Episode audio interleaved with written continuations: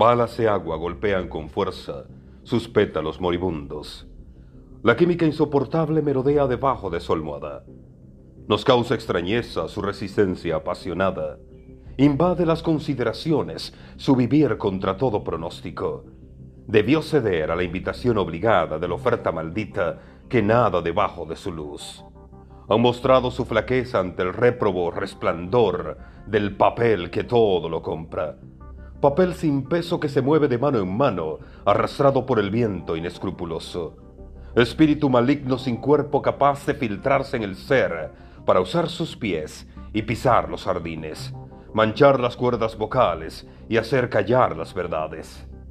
He visto gente resistir en medio del fango, del lodo fétido de la política moribunda, carnaval descarnado de huesos en pena, propaganda nauseabunda de traidores sin derecho a un lugar para ser enterrados.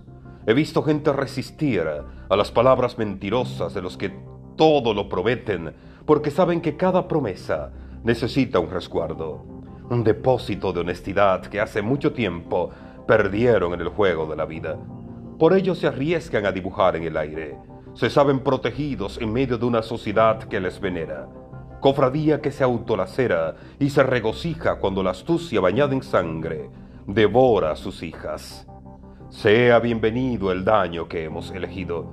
Sean bienvenidas las palabras embusteras clavadas en la espalda como recuerdo vivo de nuestro desdén por el bien y nuestra inclinación viciosa a favor del triunfo del mal. Pero Dios proteja la resistencia, un jardín de flores de loto combatiendo con su vida la muerte que los corruptos han sembrado a su alrededor.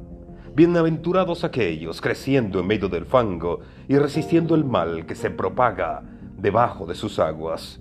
Si los vieras, sabrías lo que quiero decir.